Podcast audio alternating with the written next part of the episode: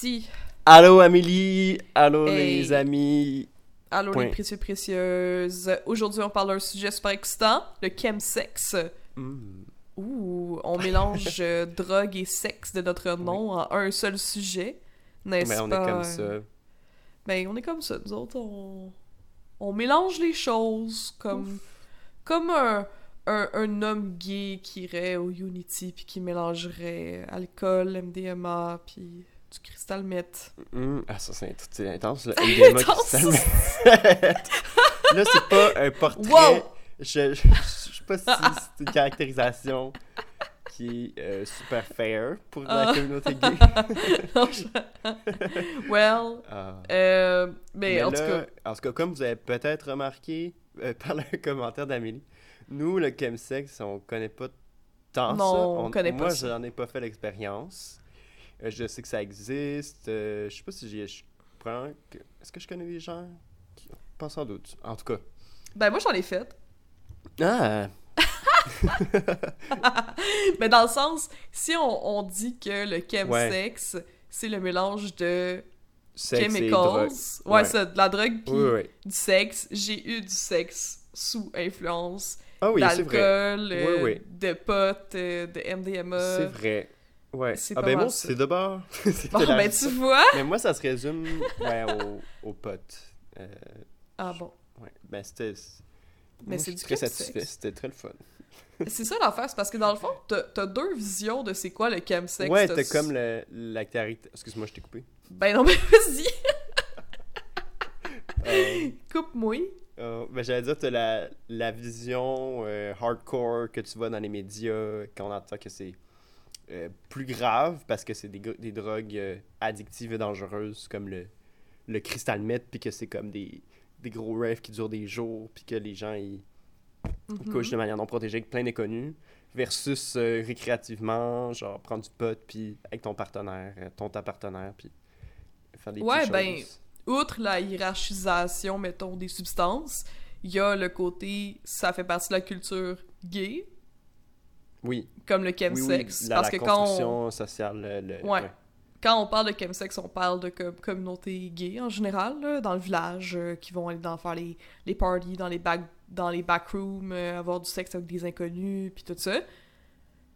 Puis, ben, t'as de l'autre côté que ça peut aussi concerner n'importe qui qui fait du sexe sous Mhm. influence. Je Mhm, pense qu'il y a mhm. quand même un, un aspect dans le, le chemsex euh, culturel, là, si on veut, là, qui fait partie de la communauté euh, euh, queer qui est plus de l'ordre de ben nous autres ça fait partie de notre histoire puis comme ça nous appartient ce mot-là. Ça, ça fait en sorte aussi qu'on est inhibé puis que voyons, Désinhibé. désinhibé pas inhibé. Puis qu'on peut euh, vivre moins de honte face à notre homosexualité. Tu sais ça a comme vraiment des des lourdes un Oui, lourd passé c'est des quand même assez lourd, en fait, comme sujet, le chemsex, là, quand on, on le regarde euh, avec cette lunette-là. Mais Mhm. en même temps, les personnes qui font... Mettons, mettons là, toi, là, qui as fait du... du- T'as pris du pot pour, Ouais. mettons, avoir du sexe, ben, c'est du chemsex. Tu sais, je veux dire, dans sa définition Oui, oui. euh, vraiment littérale, là, du sens. Mhm. Mais c'était pas. Oui, ça, c'est- aussi la nuance. de- Il y a des gens qui vont prendre de la drogue ou de l'alcool dans le but de faciliter un rapport sexuel. Ouais. Mais des fois, c'est aussi euh, le- la drogue ou l'alcool t'amène, genre, facilite la relation sexuelle sans que ce soit le, le but premier. Ouais, Ça, ou ça a des... in- Ça, ça peut avoir des, des effets le fun sur ta Oui, sexualité. Ça, ça. peut ajouter une saveur euh, particulière à ta sexualité. Euh, puis dans le fond, pour cette entrevue-là, précieux, précieuse, euh, ben cette entrevue, ben justement, je vous spoil ça. Je vous divulgage qu'est-ce que j'allais dire en me méprenant dans mes mots. Mais pour notre épisode, dans le fond, on a rencontré deux personnes qui sont des experts. Parce que nous autres, clairement qu'on n'est pas des experts. Ouais, on dit de la sauce, euh, on s'excuse. Moi, je m'excuse pour la sauce que je dis. Ah, moi, je m'excuse pas. Bon. Ouais. Moi, là. c'est pas vrai. c'est juste que je pense, je pense pas non plus. Je pense pas que je dis de la sauce, parce que je vais, je vais m'abstenir de dire trop, trop de choses, là. Je pense plus ça. Parce qu'on a des experts aujourd'hui qui vont en parler. Euh, premièrement, on a une entrevue avec euh, Michel Martel, qui est, dans le fond, le président du conseil administratif de Réseau, qui a travaillé plusieurs années chez Réseau, puis qui est maintenant en clinique privée en tant que travailleur social avec sa maîtrise aussi en, en sexologie, puis qui œuvre vraiment auprès de personnes qui ont des problèmes de dépendance liés au chemsex, en mhm. particulier les hommes qui ont des rapports sexuels avec d'autres hommes, donc les ARSA, comme on pourrait dire. Ah, c'est vraiment un drôle d'acronyme. ARSA, genre. Ouais. ok. Ouais. Fait que, on va, on va l'écouter en premier, parce que mhm. justement, il va parler de de ce qu'on vient de, de, ce qu'on vient de jaser un petit peu là, de, du côté plus culturel, du côté un peu plus euh, euh, c'est ça, désinhibi... Voyons, c'est quoi? Dés...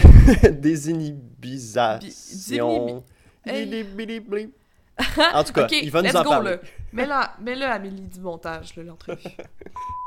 Allô? Allô, Michel! On est avec euh, Michel Martel, notre, notre premier invité pour euh, notre podcast aujourd'hui. Euh, ben, Michel, est-ce que tu peux te, présenter, mais te représenter, parce qu'on s'est parlé avant d'enregistrer comme d'habitude? Oui, bien dans le fond, euh, je viens ici avec deux chapeaux. Dans le fond, le premier chapeau, c'est celui de président du conseil d'administration de Réseau, qui est un organisme qui me tient beaucoup à cœur, un organisme de santé et mieux-être des hommes gays, bisexuels, trans. Donc, on s'est intéressé beaucoup à la santé sexuelle jadis, mais on a transformé notre mandat, on s'intéresse plutôt à la santé globale. À travers euh, cet organisme-là, on a aussi un programme euh, pour euh, le chemsex, dans le fond. Ben, pas un programme pour le chemsex, mais pour intervenir avec les gens qui pratiquent le chemsex, un programme par et pour.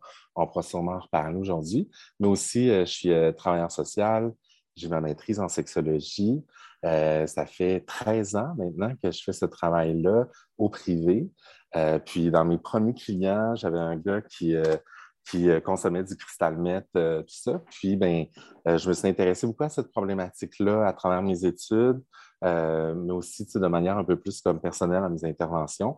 Puis de fil en aiguille, par le bouche à oreille, c'est une clientèle qui s'est parlé de moi, puis qui se sont fait des références entre eux. Donc aujourd'hui, je pourrais dire que c'est 70% euh, de ma clientèle qui sont des hommes gays qui consomment de la drogue en contexte sexualisé, donc qui font du party and play puis du hmm. Peux-tu nous parler ah, justement, c'est quoi, euh, c'est ça, c'est quoi le, le chemsex? Genre, faire une, une, définition, on, on, dit genre party and play, chemsex, euh, genre qu'il y a plusieurs acronymes, mais c'est quoi, mettons, simplement? Oui, mais ben, dans le fond, chem pour chemicals, puis sexe pour sexe. Donc, euh, l'utilisation de produits dérivés chimiques, donc de drogues de synthèse, pour euh, amplifier euh, soit les performances ou les sensations en contexte sexualisé. donc, voilà. party and play, un peu pour les, mêmes choses. Donc, on fait le party puis on s'amuse ensemble dans la sphère sexuelle, tout hmm. simplement. Moi, je, je, me pose la question, pourquoi est-ce que le chemsex est aussi présent dans la culture gay, surtout euh, gay homme? Là? Euh, ben, ça serait euh, difficile de répondre à ça ultimement, mais je crois qu'il y a souvent quelque chose relié au fait de ne pas avoir de responsabilité, vraiment, de ne pas avoir de famille, de ne pas avoir. C'est sûr que il y a quelque chose de très comme culturel, là, les parties, ça commence bien souvent dans tu ne commences pas à un moment donné en disant je vais faire la drogue, je vais faire du sexe. Tu as commencé à prendre une bouteille de vin pour euh, te déstresser dans les rencontres sociales, sexuelles. Il faut dire qu'évidemment, chez, chez les hommes gays, pendant que nos homologues hétérosexuels sont en train de vivre leurs premiers amours euh, à travers les rangées de casiers de la polyvalente, les hommes gays, nous, on est plutôt à se demander euh, comment je vais faire pour avoir une première relation sexuelle, ça va être avec qui, puis comment je vais y arriver. Fait que bien souvent, tu sais, sans généraliser, ce n'est pas tout le monde qui passe par là, mais on va comme, commencer à consommer pour euh, réduire l'anxiété sociale, réduire euh, les blessures liées au stigma qu'on a vécu quand on était jeune. Puis, ben, de là commence déjà à se mélanger euh, assez jeune, la sexualité la consommation. Puis là, ben, on déménage dans les grands centres urbains, on, tombe dans les mêmes pièges à peu près que, les hétéros aussi. Là, on tombe dans les bars, les drogues, les after hours, essaye un peu. Puis là, ben, maintenant, on se rend compte que ben, cette drogue-là, Euh, ça me fait triper, je deviens un peu plus horny, ça augmente comme le désir. Évidemment, c'est des impressions de désir et des impressions d'être plus horny. Puis là, ben, ça mélange la sexualité, tout ça. A aussi, tu sais, c'est très banalisé euh, dans la communauté. Euh, c'est comme genre prendre des drogues, c'est chose normale. Si tu n'as pas pris de drogue, tu es un peu comme à côté de la traque. Fait que il y a, y, a, y a, tout ça aussi. Donc, c'est un mélange entre. Il n'y a pas de réponse ultime à ta question, mais plusieurs, euh, plusieurs euh, réponses, plusieurs parcours aussi différents qui mènent à la sexualité en mmh. contexte de consommation. Hmm. Ben, c'est comme dans tous les, enjeux euh, sociaux, c'est intersectionnel. Il y a beaucoup de, de causes. Euh, puis au niveau de la culture aussi, c'est juste que là, c'est ça, on voit beaucoup dans, dans les médias une genre de d'alerte. Comme euh, récemment, je pense qu'Alexis, avant d'enregistrer, tu me disais. Je lisais des, articles, puis c'est ça systématiquement. Ben, le, portrait qu'on en fait, c'est attention, le chemsex, c'est un phénomène euh, qui, grandit, puis en même temps vient un, risque décuplé de, propagation de maladies transmissibles sexuellement. Euh, c'est des, comportements à risque, euh, etc. Puis c'est, on dirait que d'un point de vue extérieur, on voit ça, puis on dirait que tous les hommes gays du Québec ou de l'Amérique du Nord font ça ou ont déjà fait ça. pourquoi, pourquoi c'est ça, il y a cette impression-là, genre cette, cette alerte? Ben, il faut dire que la consommation de ben, moi, je travaille beaucoup avec les consommateurs de cristal là, mais quand on dit chemsex, ça concerne d'autres produits aussi. Euh, puis des fois, le mélange de plusieurs produits, dont on va parler de GHB, de poppers, euh, de cocaïne, euh, même de MDMA, donc toutes sortes de produits. puis, ben, c'est on n'en entend pas beaucoup parler parce que c'est très underground, dans le sens comme on le voit sur les réseaux, sur Grindr, sur Tinder, sur d'autres chats comme ça, on le voit. les gens demandent ultimement à avoir des relations PNP, euh, chemsex. C'est populaire comme underground dans la culture. Mais ultimement, ce n'est pas une question de santé publique qui est très intéressante quand on pense au nombre, parce que c'est une population qui est difficile à rejoindre dans les interventions de santé publique. Euh, il y a comme une honte liée à la consommation. C'est rare, à part que tu es un médecin soit comme spécialisé dans les questions d'hommes ayant des relations sexuelles avec d'autres hommes, c'est rare que tu vas voir ton médecin en disant comme hey, je fais du cristal à tous les vendredis, puis euh, je dépasse mes limites euh, sexuelles, puis je tripe au fond. C'est rare que tu vas arriver là-dedans. Fait que, tu sais, Là, il y a comme un éveil au niveau, tu sais, comme nous, à réseau, là, c'est pas la première fois qu'on fait des demandes de financement pour avoir des projets spécifiquement sur le chemsex mais c'est la première fois qu'on est financé cette année. on a reçu notre financement l'année dernière, donc c'est la première fois qu'on est financé cette année. Donc, ce n'est pas une question de santé publique très intéressante parce que ça ne rejoint pas une grande masse. la santé publique veut rejoindre une grande masse, mais là, ben, avec de l'activisme, on se rend compte que cette question-là euh, est, importante en fait à considérer parce que ben, c'est vrai que quand on est en train, on est sous consommation, euh, notre jugement est altéré, euh, on transgresse autant nos valeurs que nos limites sexuelles. Donc, peut avoir des blessures aussi. Puis, ben, tu sais, avec la pandémie, c'est quelque chose qui s'est exacerbé. Là, moi, aujourd'hui, je travaille dans un bureau comme privé par moi-même. J'ai travaillé dans une clinique médicale du centre-ville. Euh, où est-ce que tu on voit les cas se multiplier. Puis là, où est-ce que c'est dangereux aussi, c'est que c'est vrai que quand on a une vision sex positive, le party and play peut rester intéressant. Mais souvent, c'est l'émergence d'un problème. Donc, on va. Euh, donc, ça, ce, problème-là va se développer, c'est la dépendance, le, plus gros enjeu. Oui, parce que c'est pas inhéremment mauvais. Là. Nous, mm-hmm. nous euh, avec, euh, dans notre podcast, on, a parlé beaucoup de, de drogue, puis de décriminalisation de la, de la mm. drogue, des effets que ça peut avoir, qui peuvent être euh, positif aussi, même si on n'en parle pas beaucoup, parce qu'il y a tellement des dangers, c'est vrai, tu sais, puis un peu comme, mettons, l'alcool, un, peu comme euh, la marijuana, tu sais, des, trucs qui altèrent un peu ton état d'esprit, ça dépend toujours un peu de ton intention, dans quel contexte est-ce que tu le fais, est-ce que c'est sécuritaire, est-ce que c'est euh, recherché, tout ça, fait que j'imagine que les, hommes qui vont consulter puis qui vont avoir euh, recours au service de, réseau de, toi, Michel, euh, dans ta pratique privée, c'est des personnes qui ont des problématiques liées à leur consommation. Donc, c'est pas tout le monde qui a besoin de ces services-là au final. Non, absolument.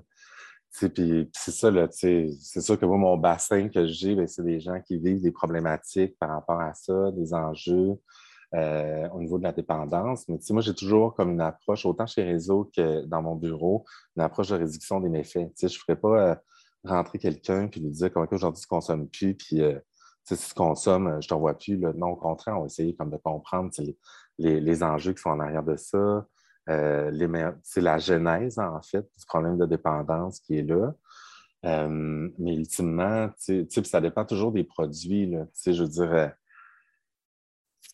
je pense que au niveau de la dictologie, c'est moins. Je, je vais peser mes mots, là. Je pense que c'est moins grave de fumer du, pot et d'avoir une relation sexuelle en ayant bu une coupe de vin qu'en t'ayant injecté du cristal dans le pénis. Ah oh, ouais, du cristal dans. Excuse-moi, du cristal mettre dans le pénis, ah oh, ouais.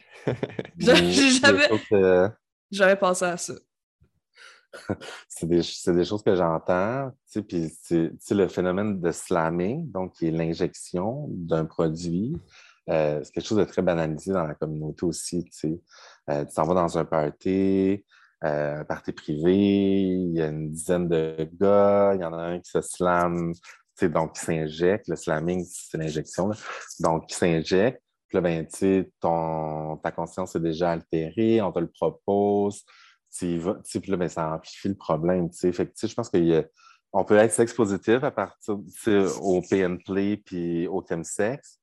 Hum, mais il y a certaines drogues qui sont plus dangereuses que d'autres. Puis on se demande même, est-ce que la consommation récréative de cristal meth existe? Hum. Ouais, c'est sûr que c'est pas. euh. C'est pas une drogue non plus qu'on connaît beaucoup, je pense, euh, Alexis et moi. Non, euh. j'ai. pas fait l'expérience, mais effectivement, les retours qu'on en a, c'est difficile d'imaginer une consommation récréative de cristal meth, en termes d'addiction.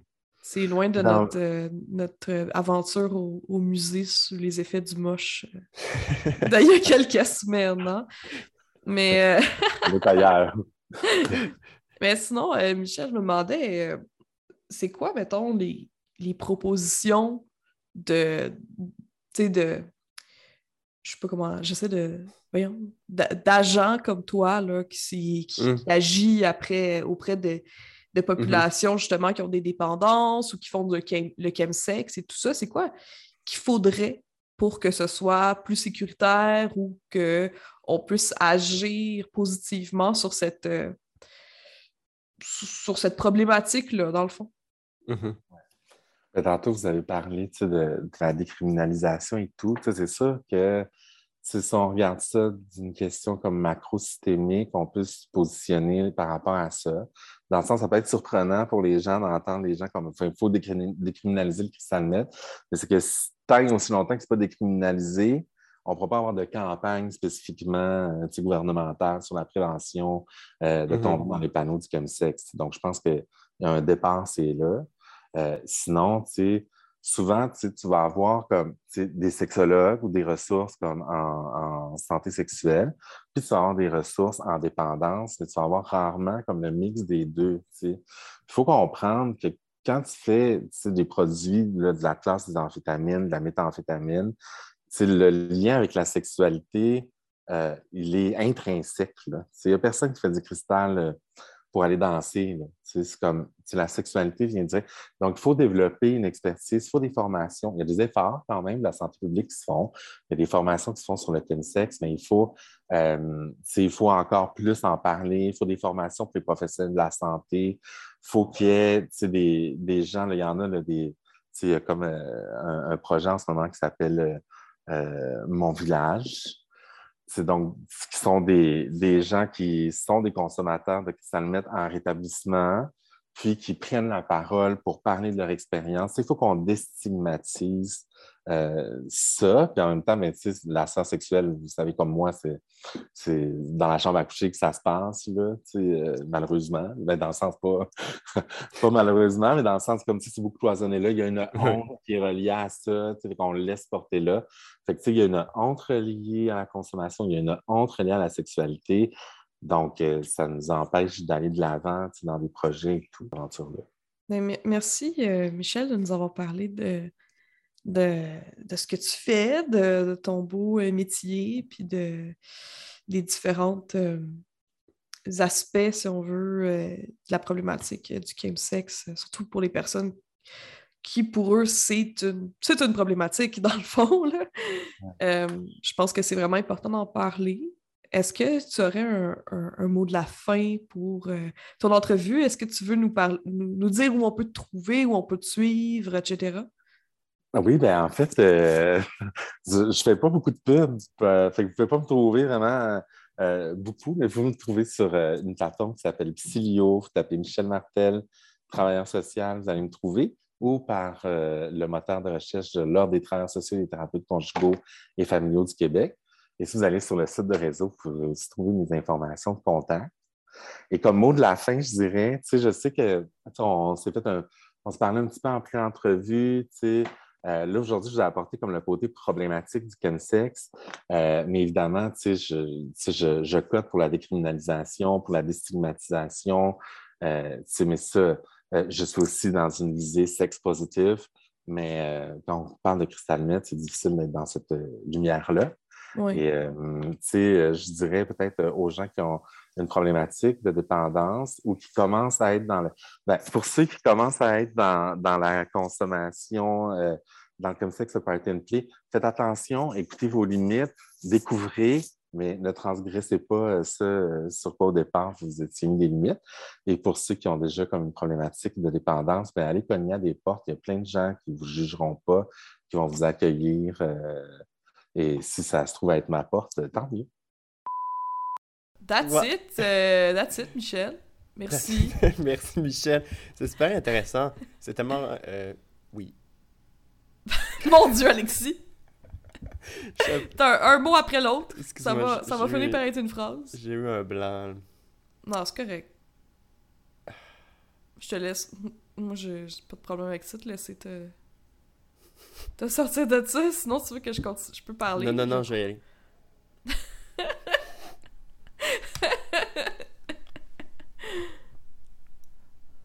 Merde, euh, qu'est-ce que j'allais dire? Ah, je suis sûr que c'était pertinent en plus. Ben, veux-tu y aller? je me souviens. comme... Ben, je vais y aller. C'est correct. C'est bien, moi, il faut, faut, m'arrêter pour que j'arrête de parler. Il faut mettre des bâtons dans les roues. Bâton dans la bouche. Bâton dans. Mm. Don't tempt me. ok. Euh, ok, bon. That's it, Michel. merci. Euh, c'était vraiment une, une mm. cool entrevue qui nous a fait voir un peu le côté. Euh, côté. Euh, pas, pas, plus sombre, là, mais tu sais, quand même. Ben, c'est. Intense. Ben, c'est ouais, intéressant.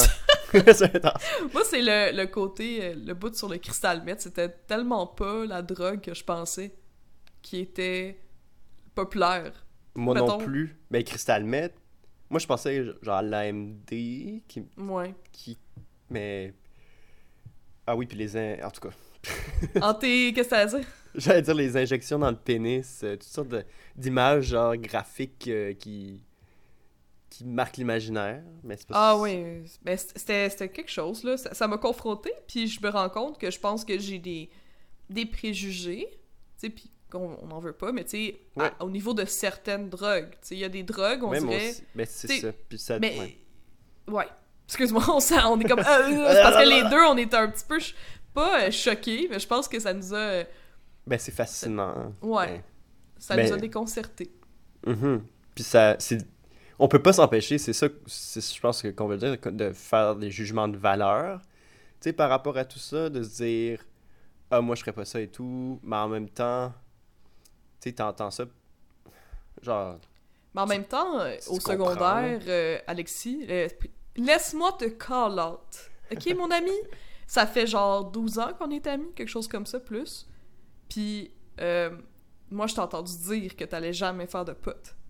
J'ai entendu dire, Ah oui, ben il y a. mon y a ami, Il y a un mois du passé qui voulait prendre ni alcool, ni pot de manière euh, récréative et tout. ben c'est euh. ça. Fait que, tu sais, à un moment donné, Non, oui, tu changes, mais c'est ça qui est on intéressant. change. Puis quelqu'un qui Puis- arrive à consommer du cristal meth, tu sais. Mais je pense que pas. je comprends aussi dans la description que tu fais, que tu sais, de Michel en a fait, euh, tu sais, ça enlève des inhibitions, ça.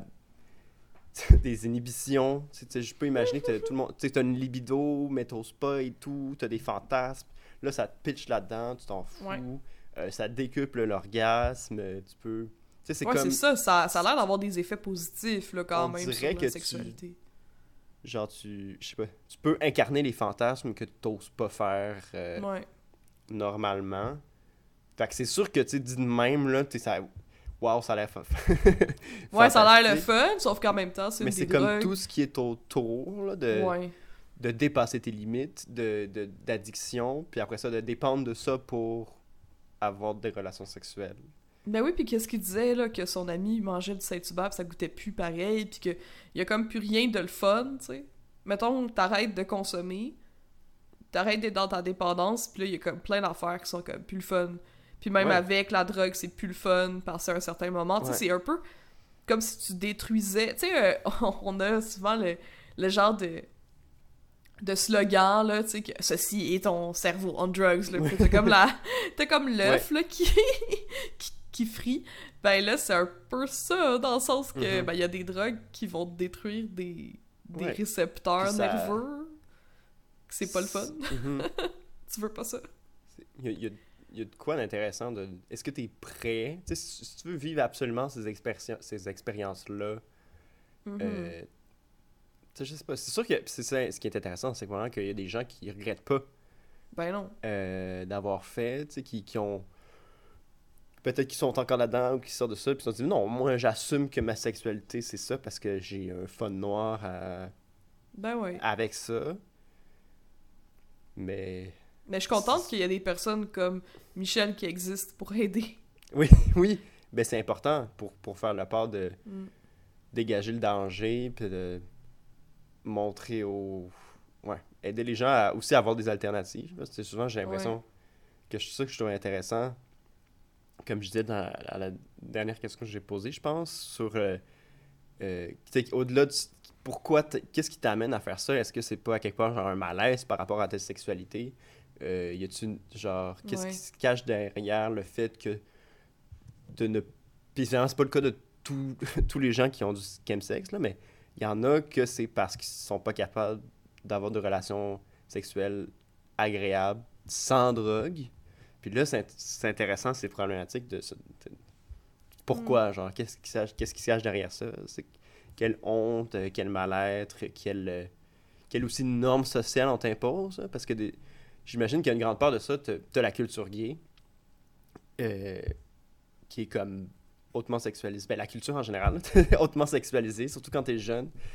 Euh, faut que tu, tu veux te conformer genre, à des normes que tu perçois, genre, de normes de performance sociale et sexuelle.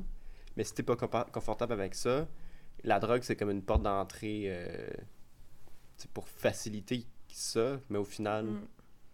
en tout cas, ah c'est complexe là puis c'est ça, c'est complexe. Je pense qu'il devrait, un peu comme Michel l'a nommé, ce serait vraiment nice qu'il y ait plus de, de professionnels qui soient à la fois spécialisés dans la sexualité et dans la consommation, puis dans les problèmes de dépendance, parce que la Mhm. consommation puis la dépendance, c'est pas la même chose non plus, là, tu sais, on- comme on, on en a parlé à, à plusieurs reprises, je pense, depuis le début de l'épisode. Mhm.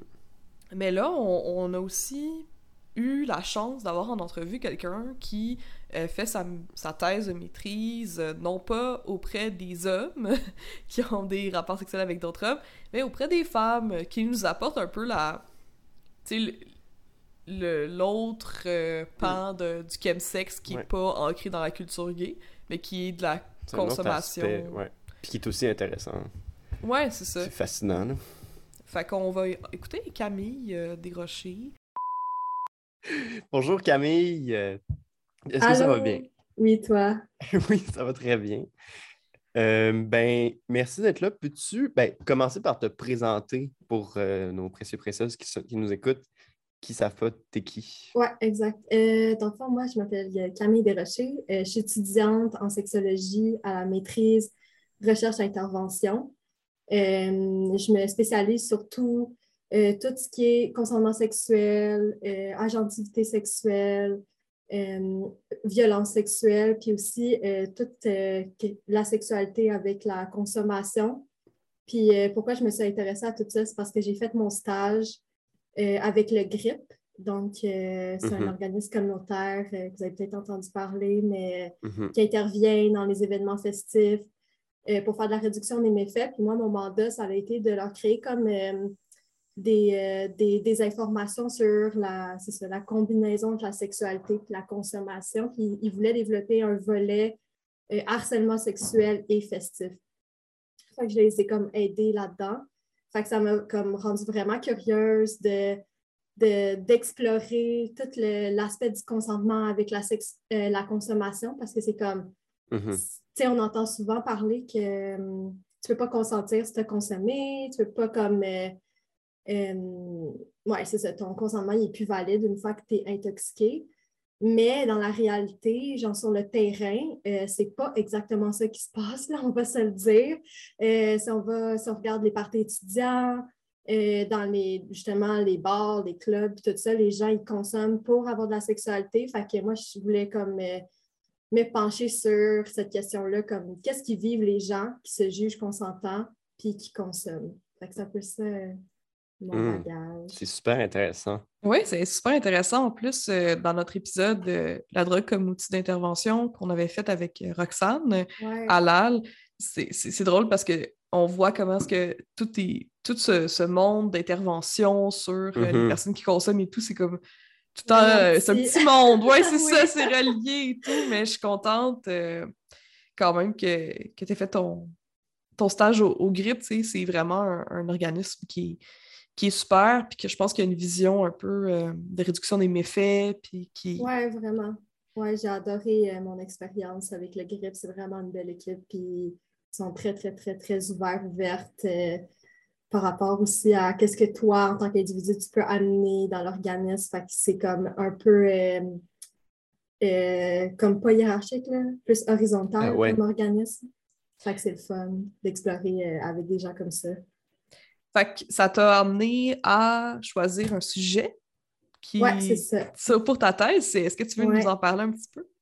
Euh, tu veux dire euh, mon sujet pour ma thèse ou euh, de comment, comme quelle réflexion ça m'a amené? ben, c'est quoi ton sujet, le sujet pour ta thèse? OK, ouais, c'est ça. Ben, moi, j'explore les enjeux que les femmes qui ont des relations sexuelles avec des hommes rencontrent quand elles ont de la sexualité avec consommation. Fait qu'un peu comme qu'est-ce qui vient euh, rendre plus difficile, par exemple, le consentement, comme comment elles vivent toute cette expérience-là?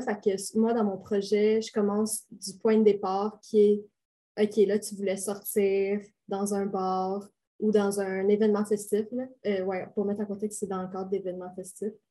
Euh, puis là, on explore toute la chaîne qui se passe entre elle veut sortir, jusqu'à la relation sexuelle qu'elle a eue avec quelqu'un qu'elle ne connaît pas vraiment. Pour vraiment, dans le fond, moi, ça me donne une lunette euh, sur la négociation du consentement de ces femmes-là avec une personne qu'elles ne connaissent pas avec mhm. la consommation. Mhm. Euh, puis ça fait en sorte que justement, il n'y a pas une pré-négociation qui est faite. si j'avais fait mon projet avec euh, des gens qui étaient en relation amoureuse, ça aurait été vraiment différent parce que les gens qui sont en relation amoureuse, ne veulent pas, ils connaissent ce que leur partenaire aime, qu'est-ce qu'ils n'aiment pas. Puis même si on met la consommation là-dedans, la plupart des gens n'oublient pas qu'est-ce que leur partenaire n'aime pas, puis qu'est-ce qu'ils aiment. Évidemment, il peut y avoir des enjeux de consentement, puis tout ça, mais je voulais vraiment avoir une expérience qui part de zéro.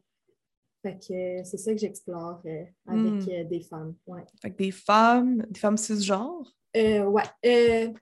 J'ai laissé ça ouvert, en fait. C'est J'ai dix femmes. Et à date, c'est toutes des femmes cisgenres qui ont participé. Euh, euh, euh, je, voulais des femmes qui ont des relations sexuelles avec des hommes parce qu'il y a quand même une dynamique de genre qui s'installe. Puis, je je voulais explorer un petit peu ça, les normes de genre, comment ça influence le consentement, puis tout ça. Moi, au début, je voulais vraiment explorer, comme, tu sais, toute la négociation du consentement sexuel, comme tout comme le processus de séduction, comment il se fait avec la conso qui est en jeu.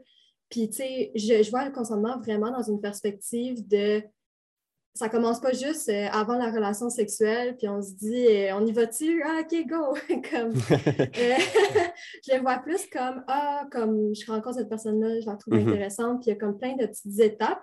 Peut-être que ça ne se rendra pas à la relation sexuelle, peut-être que ça se rend à la relation sexuelle. Puis j'ai aussi une vision large de c'est quoi une relation sexuelle. Je ne me limite pas à la pénétration, mm pénis-vagin. C'est vrai qu'on n'en entend pas beaucoup parler de la le consentement dans un contexte de consommation. Tu sais, c'est mhm. toujours emmené comme. c'est surtout axé sur l'alcool, parce que bon, ça, c'est l'affaire qui, qui est légale, là, si on veut, là, depuis un bout de temps, mais comme quoi on peut jamais consentir si on a mm. consommé. Mais en mm-hmm. principe, beaucoup, beaucoup de personnes consomment lorsqu'ils ont des rapports sexuels. Même, mettons que tu as pris deux verres d'alcool, mm-hmm. tu pourrais plus mm-hmm. consentir. tu sais. Fait que je sais pas qu'est-ce que vous en pensez de, de ça. Je lance ça à vous deux, mais je sais pas, j'ai eu la réflexion. pour moi, c'est une aberration, en fait.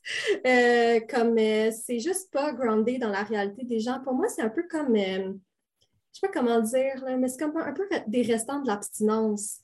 Euh, dans le sens que on dit, au lieu d'aller voir la zone grise, puis vraiment explorer, OK, chaque individu, comment il se sent, euh, comment il juge son état en ce moment, même si, je sais pas, la personne a pris de la MDMA, euh, de la méthamphétamine, comme là, vous venez d'avoir un invité qui parle de chemsex, là, fait eux, c'est souvent ça qu'ils vont utiliser. si la personne pour moi, c'est comme comment la personne se sent dans tout ça? Comme est-ce qu'elle se sent apte à consentir? Euh, c'est sûr qu'après ça, il y a des enjeux euh, de je ne sais pas comment dire, mais des fois, on va consentir à des choses qu'on n'est comme pas tout à fait sûr, puis tout ça. Mais si la personne se sent bien après l'expérience, qu'elle a eu du fun, comme pourquoi pas? Euh, puis pour moi, de dire fais pas ça parce que tu pourrais vivre une agression sexuelle ou tu n'es plus consentant, c'est comme on enlève toutes ces nuances-là Mhm. Puis on réduit l'expérience à comme. Ouais, à de l'abstinence, en fond. Dans, dans, la pratique, la plupart des relations sexuelles qui se font dans un contexte de party euh, avec des, des, gens plus ou moins connus ou inconnus, mhm. il y a. Il y, a une, il, y a comme, il y a de la drogue ou de l'alcool, genre 95% du temps qui est en jeu. Mhm, euh, ça fait partie de l'expérience. De, c'est comme fait que c'est drôle de dire qu'il n'y a pas de consentement. Puis ce que ça implique aussi, c'est que c'est comme ça met une partie du blâme d'une éventuelle agression sur je sais pas, je sais sur comme la, la, personne qui a consommé, parce qu'on se dit était c'était pas responsable. Euh, j'essaie de voir. Euh, peut-être que je dis de la sauce, en fait. En fait, on essaye d'enlever la responsabilité de la personne, puis c'est pour ça qu'on a des lois comme, qui sont très euh, clair, tu sais, quand, ben en fait, ils sont pas si clairs que ça, mais en tout cas, quand tu es, intoxiqué, tu ne peux plus consentir, ton consentement n'est plus valide. Donc, ça enlève la responsabilité de la personne euh, au niveau de la loi, là, dans le sens que si tu as consommé, ben là, tu n'es plus responsable. Puis si une personne a pris avantage de toi, c'est l'autre qui va être accusé mhm. euh, d'agression. En même temps, je, je sais pas, ça, ça me fait des effluves que, encore une fois, mettons, dans un contexte que c'est des femmes, parce que quand on, pense les lois contre les agressions sexuelles, mhm. on a en tête les femmes. Pas à tort nécessairement, parce que la plupart des victimes d'agressions sexuelles, c'est des, femmes, mais quand même, euh, c'est pas les seules. Mais bon, euh, c'est un peu un genre de, sentiment, c'est ce que je ressens. C'est comme si j'avais des mhm. effluves, comme si ça sentait un, un petit peu ça, qu'il faut protéger la mm-hmm. femme. Tu sais, qu'il faut protéger sa, pureté, qu'il faut pas que, faut mm-hmm. qu'elle ait sa tête sur les épaules pour pouvoir refuser, dans le fond. Tu sais, c'est mm-hmm. plus ça que, que, j'entends, puis moins une connaissance de ben, pourquoi est-ce que les gens consommeraient, dans le fond. Tu sais, c'est quoi les, raisons? Parce qu'il y a une différence entre se faire mettre euh, euh, de la drogue euh, dans son verre, ce qui est contre ton gré, puis quelqu'un qui va prendre la MDMA en ayant en tête, par exemple, que hey, j'ai envie d'avoir du sexe avec quelqu'un, Mhm. puis j'ai envie que ça feel ce que ça feel quand je prends de la MDMA, let's go. Ouais. Mais en même temps, peut-être, j'ai l'impression que c'est aussi un, un, un signe, de- un, un warning pour Mhm. euh, ben, que tu- les personnes, mettons que tu, tu vas dans un bar, il y a quelqu'un qui est intoxiqué avec qui tu as envie d'avoir un rapport sexuel, mais tu dis attention, cette personne est intoxiquée, il faut que Mhm. tu sois doublement attentif à son consentement Ouais. euh, parce que ni toi ni cette personne-là est à même de. Comme, vous avez des, on a des perceptions altérées, hein, fait que c'est plus Mhm. peut-être. Je pense que c'est ça aussi, au-delà Ouais, de ça, simplement dire il n'y a pas de consentement possible, c'est plus genre faut que tu redoubles Mhm. d'attention. Euh, je pense que c'est ça. Ouais, c'est vraiment comme une espèce de. On veut protéger les gens qui consomment et qui vont se mettre en situation de vulnérabilité. Parce que, tu sais, euh, je pense que la première drogue du viol, dans le fond, c'est l'alcool, puis les gens, ils la consomment euh, de manière intentionnelle. Donc, les gens n'ont pas besoin de rajouter quelque chose dans ton verre. Là. Ils ont juste besoin d'attendre que tu sois assez intoxiqué pour, pour agir par rapport à ta vulnérabilité. Fait que je pense que c'est vraiment une espèce, tu sais, le gouvernement a voulu protéger les gens qui consomment, plus particulièrement les femmes. Mais ouais, je trouve que, comme tu disais, Alexis, euh, j'en ai plus quelque chose. C'est un raccourci qui enlève genre de la gentilité aux, aux femmes et aux personnes qui consomment, là, dans le sens où tu n'es plus capable de. Tu es, plus rationnel, tu n'es plus responsable de quoi que ce soit Mhm. comme un. Mm.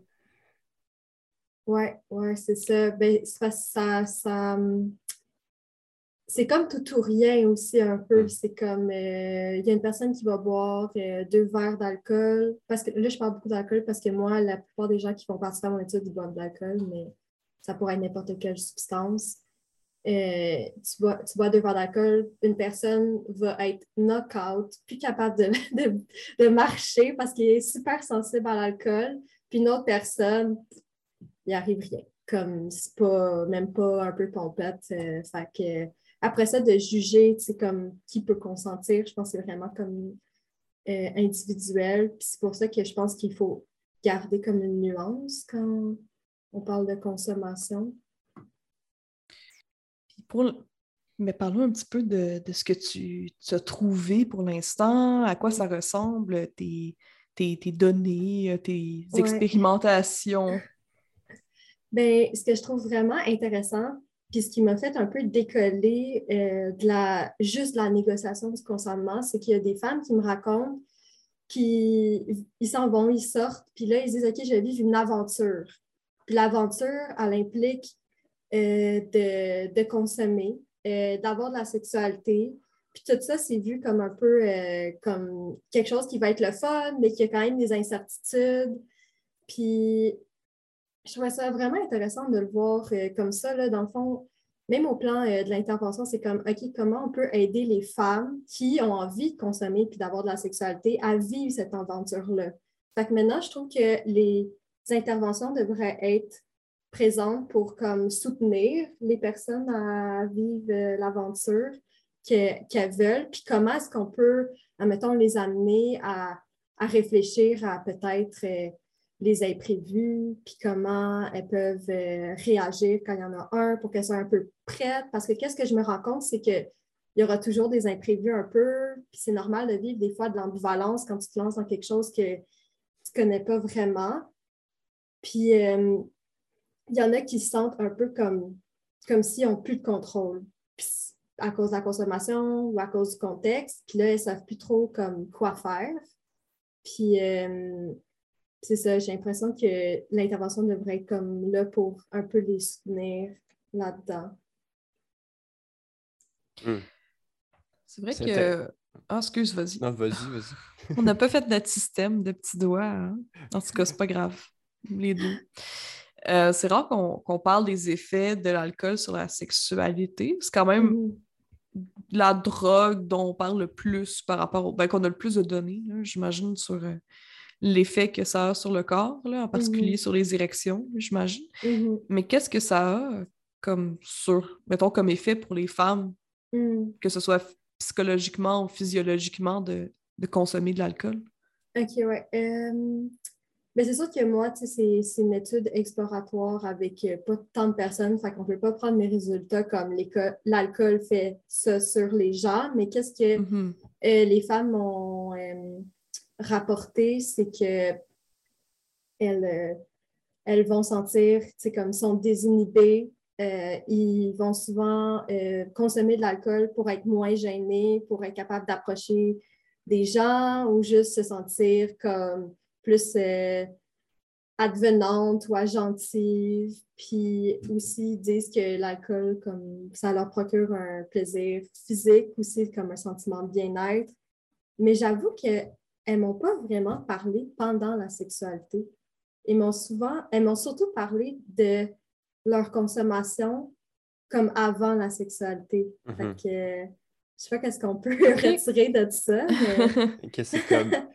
Peut-être c'est moins central à l'acte sexuel, mais comme euh, outil justement pour faciliter l'aventure jusqu'à la relation, mais que ultimement, c'est comme si on prend l'exemple du chemsex euh, qu'on a entendu dans l'entrevue précédente, ils vont, le, le- la drogue, euh, certaines drogues, c'est important, c'est consommé pour l'expérience sexuelle. ça transforme toutes sortes de sensations, de, de rapports euh, psychologiques à ça.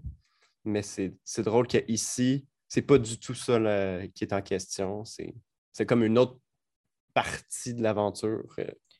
Ouais, ben ce que tu me fais, euh, qu'est-ce que tu dis, ça me fait penser au fait que peut-être que c'est parce que la motivation n'est pas la même. Tu sais, Mhm. comme les hommes qui ont du chemsex, leur motivation, c'est peut-être, ben, ils ont plein de motivations, là, mais d'augmenter le plaisir pendant l'acte sexuel, euh, d'augmenter les sensations, etc. Tandis que là, j'avais l'impression avec les participantes que quand ils me parlent de la consommation, leur motivation, c'est vraiment comme avant la Ouais. relation sexuelle, un Mhm. lubrifiant social, Mhm. puis qui se deviennent plus comme, euh, comme dans le flow de, de tout ce qui se passe, puis ça leur fait comme aller dans une direction qui peut-être qu'à jeun, ils ne seraient pas allés. Mm.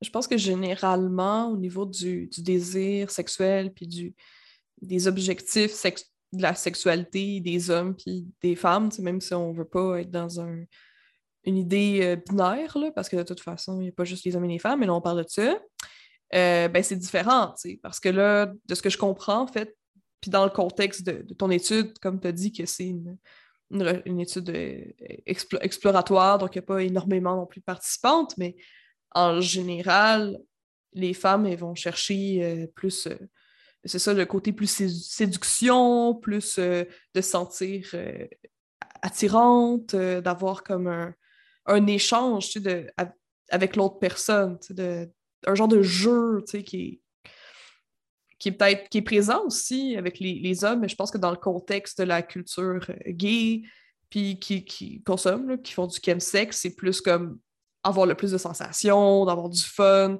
de juste le faire, de faire partie du party aussi. tu sais, Fait que c'est vraiment deux univers différents de ce que je comprends. Ouais, ben ça me fait penser au fait que peut-être que c'est moins axé sur le plaisir génital comme toute l'expérience.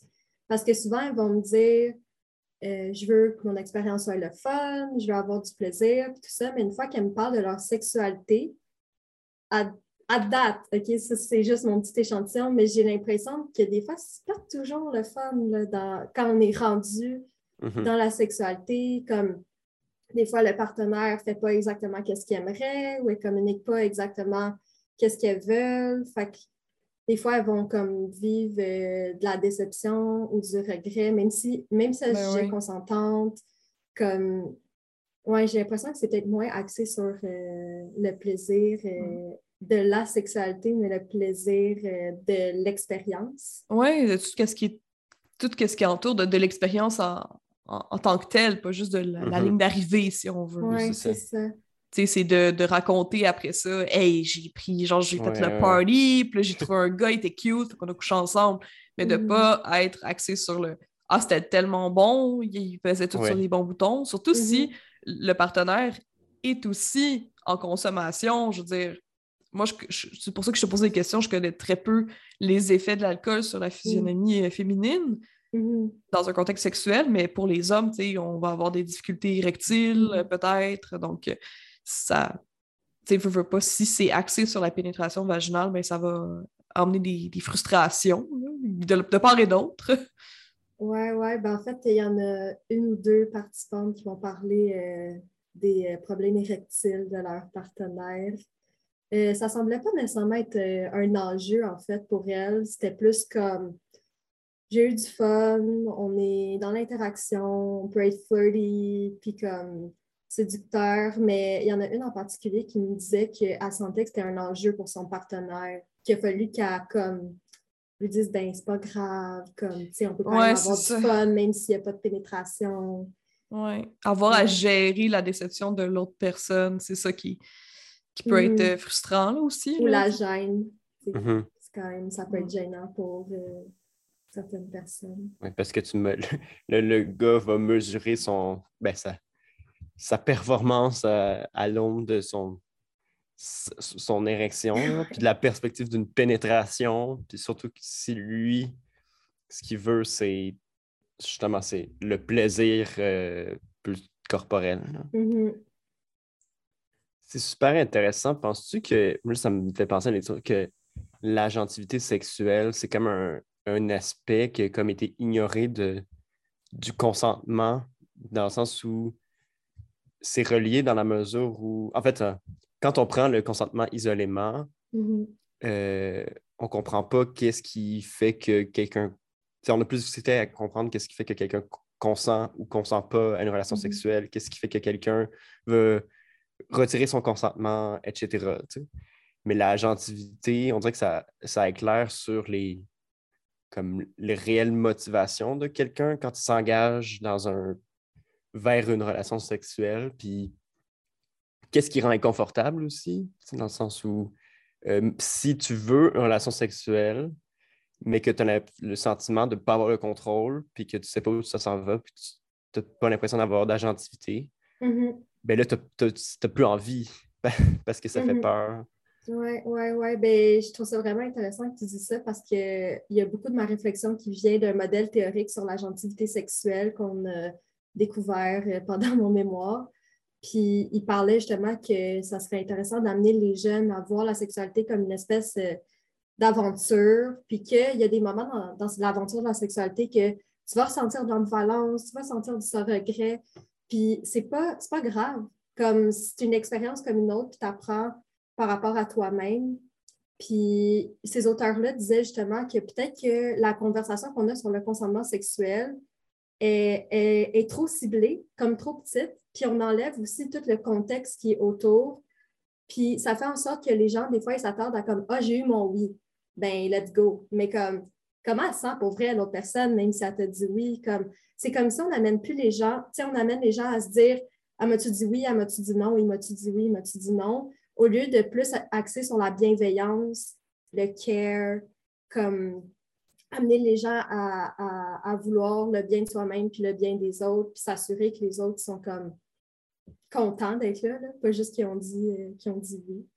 Merci Camille d'avoir été avec nous. Euh, pour conclure, est-ce que tu veux nous, euh, nous- tu peux, mettons que tu peux nous pitcher des affaires, des recommandations, des trucs que tu, aimerais qu'on follow, si toi tu as, tu as des pages, euh, n'importe quoi à promouvoir, là, mettons. Euh, oui, ben, je recommanderais ben, d'aller voir sur Instagram, par exemple, des pages comme le Club Sexu, qui est super axé sur la sexualité positive, le plaisir, euh, comment on peut un peu se défaire des idées négatives qu'on a envers la sexualité. Puis pour moi, ça, c'est, un pas dans reconnaître ses propres désirs, ses propres limites, puis euh, d'être justement plus agentif euh, sexuellement. Puis j'avais un autre truc, mais là, euh, je pourrais peut-être le mettre en lien du podcast. Mais j'ai une vidéo qui a été créée par une chercheure qui étudie aussi la sexualité puis la consommation. Puis elle, elle explique dans son vidéo comment un peu planifier la sexualité avec conso. Puis ça s'appelle euh, Sex, Drug and Safety. Fait que euh, je Mm. recommande. Intéressant. Oui, ça, ça nous parle beaucoup, le sex, drug and euh, safety. C'est quasiment le nom du podcast. oui, c'est ça. OK. Ben absolument, on va le mettre euh, dans la description de euh, notre post Instagram, Mhm. comme on fait à chaque épisode. Merci encore, Camille. Merci. Et bonne chance pour ta maîtrise. That's it, Camille. That's it, Camille. Merci, Camille. Merci, Camille, de nous avoir parlé. C'était hautement intéressant.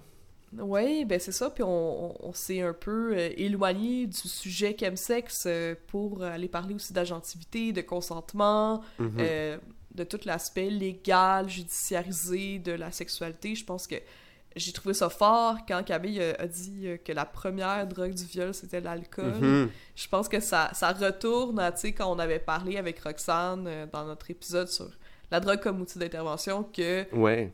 ben tout ce qui, en, qui entoure les drogues, toutes les législations, c'est un peu en, pas en méconnaissance de cause, mais tu sais, on est tout le temps dans un- une vision euh, de abolitionniste, tu sais, Ouais. qu'on veut vraiment cacher ça, puis qu'on on est dans la honte, on est dans, dans vouloir euh, Mhm. empêcher les gens de consommer, mais que tu sais, de, de toute façon, les drogues qui sont légales en ce moment, elles peuvent être aussi dangereuses que celles qui, qui sont illégales. Oui. Ben, t- finalement, les gens qui prennent, qui passent des lois, qui prennent des décisions pour légiférer à propos de ça, euh, puis qui nous moralisent par rapport à ça, en fait, on se rend compte qu'ils ils connaissent rien, ils connaissent pas vraiment, genre, c'est quoi les mécanismes derrière la dépendance, c'est quoi vraiment les causes associées à l'alcool, à la drogue et tout, puis que c'est juste construit sur des préjugés, puis des a priori moraux, genre.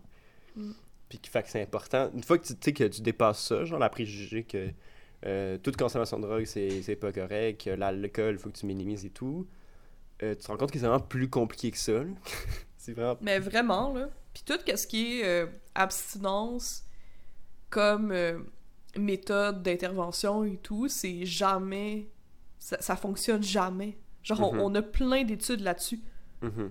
On a plein de programmes qui ont juste fail considérablement parce que euh, les gens, ils consomment ou ils vont avoir du sexe non protégé, ils vont faire des trucs... Anyway, là. Même si tu, les- tu leur dis que c'est interdit, Mhm. fait que t'es aussi bien de comme mettre de l'eau dans ton vin puis pas penser à tes propres valeurs, mais plutôt à c'est quoi qui est mieux pour la sécurité de tout le monde, Ouais. puis d'y aller Essayer avec de- la science. Essayer de comprendre qu'est-ce qui motive les gens à faire ce qu'ils font, puis d'a- d'aller, genre, à partir de leur motivation à eux, de leur agentivité, plutôt Ouais. que de partir de ton tes a priori, puis tes, tes postulats. Ah, C'est c'est intéressant de. Je sais pas toi, mais moi, on dirait que j'ai fait un lien. Toute la discussion sur. Peut-être une idée là, qui n'a pas d'allure, mais sur comme Ben, le, consentement, puis l'aventure, puis le, le, le, le, ch- le chemsex de l'autre bord avec les, les hommes dont on n'a pas parlé, mais à quelque part, prendre la drogue pour. Tu sais, il y a une notion de consentement euh, Mhm. dont Michel a parlé sans, sans dire le mot consentement, mais lié au fait de certaines problématiques liées au chemsex, c'est que tu vas dépasser certaines limites, puis peut-être Ouais. qu'après ça, tu vas le regretter. Euh, mais c'est comme un. Il y a un enjeu aussi de ce côté-là que je trouve intéressant, mais que c'est comme si on voyait pas de cette. sous la lunette du consentement quand on parle d'hommes, genre. Je sais pas qu'est-ce que t'en Hmm. penses. Ben, on est toujours vraiment plus inquiet du consentement des femmes. Ouais. Mais avec les hommes, dans, les, dans la, la communauté euh, gay, puis des relations entre hommes, il y en a aussi des bris de consentement, là. Ah, certainement. Il y a beaucoup d'agressions sexuelles puis d'inconduites sexuelles aussi entre hommes. Fait que c'est important d'en parler. Je pense que la notion d'aventure est quand même... Elle résonne aussi avec les personnes qui font le chemsex. Ben moi, c'est ça. Je, je pense que Dans ça. le village. Oui, oui, ça a du sens, là. Ok, tu sais, mettons, t'es chez toi, là, dans un... euh, tu, tu te prépares à sortir, comme... Comme il disait, Michel, genre, tu prends ta drogue, Ouais. tu prends- tu- tu- Comme, oui, t'es comme, ok, ça va finir en... euh, une aventure sexuelle, parce que ça décuple l'expérience sexuelle, mais c'est aussi, genre, tout ce qui mène à ça, Ben oui, absolument. l'expérience sexuelle aussi en tant qu'aventure, là. Puis il y a de quoi qu'on n'a pas parlé, mais je pense que il y a le toit à jeun, puis il y a le toit pas à jeun, tu sais. Puis peut-être Mhm. que ça peut être différent pas de ton identité puis de ta personnalité puis que tu fais juste comme vouloir être plus Mhm. d'une telle façon cette soirée-là. Fait que tu prends de la drogue qui va, va t'emmener à avoir un certain comportement ou même une certaine vision, une certaine perspective, tu sais. Euh, moi, je, connais vraiment plus les psychédéliques que les autres drogues, là, de toute façon, mais mettons là, que, que j'y pense, tu sais, mettons que je veux euh, aller euh, faire euh, le party ou tout ça, tu sais, je vais avoir cette réflexion-là. Est-ce que je veux y aller? C'est quoi la drogue que je veux consommer, en fait? Parce que chaque drogue va avoir un effet différent sur ma personnalité. Mhm. Quel genre Sur de mon moi j'ai envie, ouais. Ouais, c'est ça. Quel genre, quel moi j'ai envie d'habiter, puis que j'ai envie de présenter aux autres aujourd'hui? Tu sais, je pense qu'il y, y a cette notion-là aussi. J'imagine qu'il y a aussi la notion, tu sais, dès que rentre en jeu la, la honte, là, de, ou l'inconfort ap- après, genre, quand il y a la transition de comme, à- vers la, la personne à jeun, c'est que il y a de quoi de. Une, une réflexion qui n'a pas eu lieu dans le, le rapport à, aux différents soi, entre guillemets, de comme une Mm. honte. Est-ce que tu prends une drogue pour avoir une certaine désinhibition, puis après ça, tu regrettes. Euh, Qu'est-ce que- qu'est-ce qui se cache derrière ça? C'est c'est intéressant. Ouais. Ouais, tu sais, je pense que le, la notion de- d'homophobie intériorisée est vraiment i- importante. Mhm. Euh, Je pense qu'il peut y avoir une, une honte à vouloir puis à avoir une sexualité débridée, qu'on est encore ancré dans une, une vision que la sexualité c'est quelque chose de sacré. Mhm. Hey, ça, nous a- ça va nous en avoir Ouais. ralenti là, de- d'être dans la religion, en fait, comme l'humanité. Mais en tout cas, on parlera ça une autre On a une fois. autre là. fois, là. Shit, genre, on arrive sur un autre sujet. Non, vraiment. Puis ça me fait aussi penser au fait que quand on parle de drogues qui ont une différence sur ton, ton humeur, sur ta personnalité, sur tes perceptions, ben on parle pas des drogues légales, mais tu sais, des personnes qui vont prendre des antidépresseurs, des anxiolytiques, Mhm. qui vont avoir des. qui, qui prennent genre du vivance, euh, qui prennent même la pilule contraceptive là, avec des hormones, ça change un peu. Mhm. Tu sais, ça a un effet sur ton cerveau, fait que t'es pas 100% toi-même avec rien. C'est quoi d'être 100% toi-même? Mhm. Est-ce que quand t'as une mauvaise journée, puis que genre t'es de Ouais. mauvaise humeur, puis que tu kicks dans un... Je sais pas moi, dans un seau, là. Je sais Ouais. pas, parce qu'il y a un seau, écoute. Mais je trouve ça tu- drôle, cette idée-là de, de, de se dire soi-même ou pas soi-même. Tu sais, on, est tout le temps soi-même. La question, c'est comme dans quel Ouais. soi on est confortable, mais c'est quand même important de prendre en considération que, je sais, il y a Mm. comme un, il y a pas un état de, de, de base euh, absolu qui te définit. Ultimement, t'es comme euh, ce genre... toutes un amalgame, un amalgame. environnement, de qu'est-ce qui se passe, de qui... C'est quoi tes insécurités, c'est quoi que tu veux projeter, tu sais, c'est... C'est compliqué l'identité, quand même. Puis, mm, moi, ça, tout ça, je vais, je vais conclure un peu, moi, mon... Ce que ça m'a donné, là, comme... Comme pensée, c'est que même si moi, je suis une personne... Tu sais, je suis- je suis une personne queer, puis je m'identifie en partie.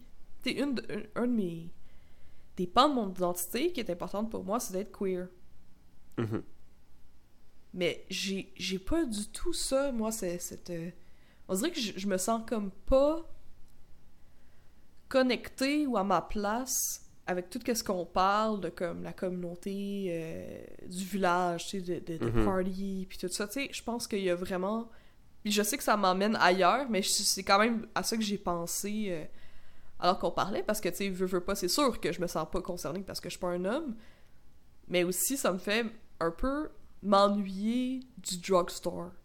Tu sais, de, de, mettons, des places dans le village qui étaient pas juste pour les hommes gays, genre. Mhm. Puis je sais que c'est comme pas ça le sujet Oui, de oui. l'émission, mais j'ai pensé à ça tout le long parce que j'étais comme c'est fou puis aussi je pensais à toi tu sais mais là tu parleras de pour toi-même mais que comme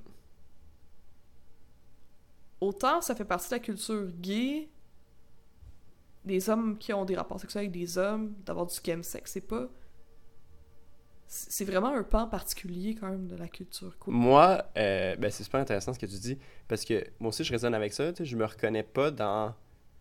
En fait, ça, ça me fait penser que cette histoire-là de la, de la, la culture gay, Ouais. euh, ben, c'est une, une construction, puis c'est correct de pas euh, se ressentir d'affinité avec, parce qu'au final, c'est comme une culture, puis finalement, genre, la communauté gay, c'est plein de communautés, en fait, là. Je sais pas, là, mais, puis tu sais, c'est- important de, de pouvoir se sentir comme... C'est le fun de sentir une, affinité avec, genre, la communauté gay, la communauté queer, d'être comme une grande famille, mais au final, dans cette famille-là, il y a toutes sortes de gens qui ont toutes sortes de pratiques, puis Ouais. c'est dangereux d'être comme t'as une gang qu'on entend plus de se dire qu'il faut que je ressemble à cette personne là faut que je fasse faut que j'incarne tout, tout ce qui définit euh, cette communauté là parce que je veux en faire partie puis ce que je trouvais super intéressant c'est la, la notion d'agentivité sexuelle. Puis cette histoire là de, de l'aventure que je trouve que ça, ça met en mots beaucoup de choses que je ressentais moi-même dans je sais pas, ma découverte de la sexualité, puis dans la l'aventure dans cette communauté-là, que, c'est comme moi, au final, c'est ça, genre, c'est correct de juste se dire, j'ai envie de vivre une aventure, puis, euh, je sais pas comment dire, tu peux ressentir du désir, avoir, avoir le goût de, de vivre de la cruise, de vivre des aventures, de boire de l'alcool, de prendre de la drogue, de sortir et tout, mais c'est correct qu'après ça, genre, pour toi, le rapport sexuel soit un détail, que ce Ben soit oui. euh, pas une finalité, puis qu'au final, euh, whatever. Que c'est correct aussi que ce soit juste toute l'histoire avant la sexualité, sans la sexualité. Mais je pense qu'il y a beaucoup de gens qui se sentent forcés dans le rapport sexuel en se disant que c'est le, le- la chose importante, surtout dans la communauté gay. Puis qu'au final, genre, toute l'aventure de avant est, est aussi importante, puis puis ça elle peut être plus ou moins importante en fonction des gens, mais c'est comme important de se respecter, dans- d'essayer de comprendre qu'est-ce que en fait tu veux quand tu désires quelqu'un. Ouais. En tout cas. Ah. Ah, Ah. Précieux, précieuse. Écoutez, Faites peu importe. Ben, faites attention à vous, que vous consommiez ou non. oui. Euh, faites attention à vous. euh, essayez de vous poser la question qu'est-ce que vous voulez, quel genre d'aventure est-ce que vous voulez asseoir, puis c'est ça, tu sais. Mhm. Dans le fond, tu sais, il n'y a pas de jugement à, à porter, je pense. Puis même nous, notre genre de étonnement face à la mention de, de crystal meth ou tu sais, des drogues qu'on n'est pas habitué, ben tu sais, je pense que ça, c'est ça. On n'est pas habitué d'entendre ça. C'est pas un jugement non plus de comme Mhm. parce que tu consommes telle drogue, t'es un, t'es un fucky, whatever, là, tu sais, comme... C'est clair que nous-mêmes, on parle de consommation de d'autres drogues, puis qu'il y a des personnes qui nous écoutent, puis qui doivent être genre « Wow, c'est wild, tu sais! Ouais. C'est juste, un- c'est juste une question de perception, au final, on, on veut juste que... On veut juste avoir du fun, tu sais! On veut juste Mhm. profiter de notre vie, puis être bien. d'être content, c'est ça, d'être à l'aise, puis de Ouais. s'accomplir. Ah, c'est des belles petites paroles. Sur ce, précieux, précieuse, c'est la fin de l'épisode. Oui. Ça passait vite, hein? Ah. On avait des beaux invités. Euh, je pense qu'on on l'a on l'a dit, nos mots de la fin. euh, Ouais, c'est ça, pas ça. mal ça.